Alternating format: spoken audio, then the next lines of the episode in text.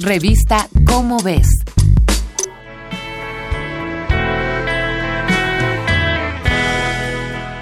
Dos niñas chinas llamadas Lulu y Nana llegaron al mundo completamente sanas en noviembre de 2018.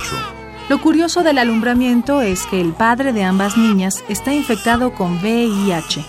Lo curioso es también que ninguna de las niñas tiene este virus, ya que los óvulos se fecundaron in vitro.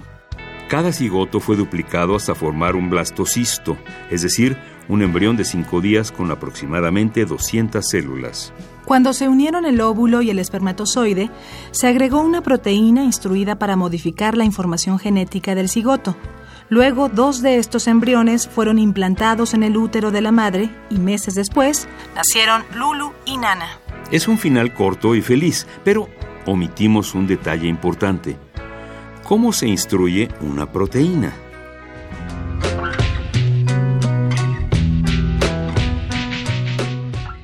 Hablar de modificación genética parece como sacado de una película de ciencia ficción. Hoy es una realidad que va en aumento y está cambiando la vida de varias almas en el mundo. Este procedimiento consiste en modificar el ADN de una célula o de un organismo para cambiar alguna característica. Para hacerlo, se corta en el lugar preciso de la cadena y se extrae la secuencia, o bien se inserta otra distinta y así, sin más, se vuelve a pegar. Algo así como cuando se editaban las películas en el pasado. Todo el método suena muy fácil, pero solo se puede realizar en dos tipos de células, las somáticas y las germinales. Casi todas las células del cuerpo son somáticas. Por ejemplo, las células de la piel, el hígado, los músculos, los huesos o la sangre. Los cambios genéticos a este tipo de células permanecen en el organismo donde ocurrieron. No se pueden heredar a los futuros parientes. En cambio, las modificaciones al ADN de óvulos, espermatozoides, cigotos o embriones sí se transmitirán a las generaciones futuras. Incluso si la edición genética tuviera consecuencias negativas, estas afectarían a los descendientes.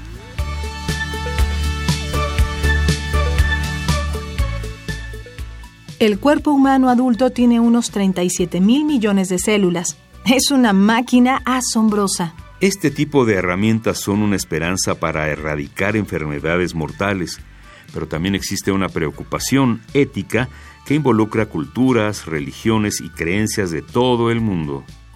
Algunos filósofos cuestionan si cambiar el ADN de un embrión puede alterar su identidad como ser humano, o bien pone en duda si es ético modificar la vida. Hay quienes piensan que esta tecnología puede fortalecer conceptos erróneos sobre perfección de la apariencia física. En palabras del doctor que modificó los genes de Lulu y Nana, los señalamientos a las personas con VIH lo llevaron a realizar este experimento. ¿Modificar el ADN de un individuo para evitar una infección resuelve el problema del estigma o lo refuerza?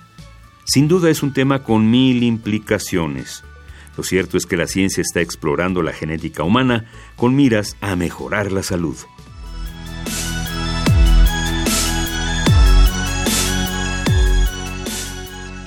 Mitocondrias, proteínas y cromosomas están en la revista Cómo ves. Búscala en tu puesto de revistas. Esta es una coproducción de Radio UNAM y la Dirección General de Divulgación de la Ciencia de la UNAM, basada en el artículo Edición Genética, la gran controversia escrito por Elisa Núñez Acosta. Revista Cómo ves.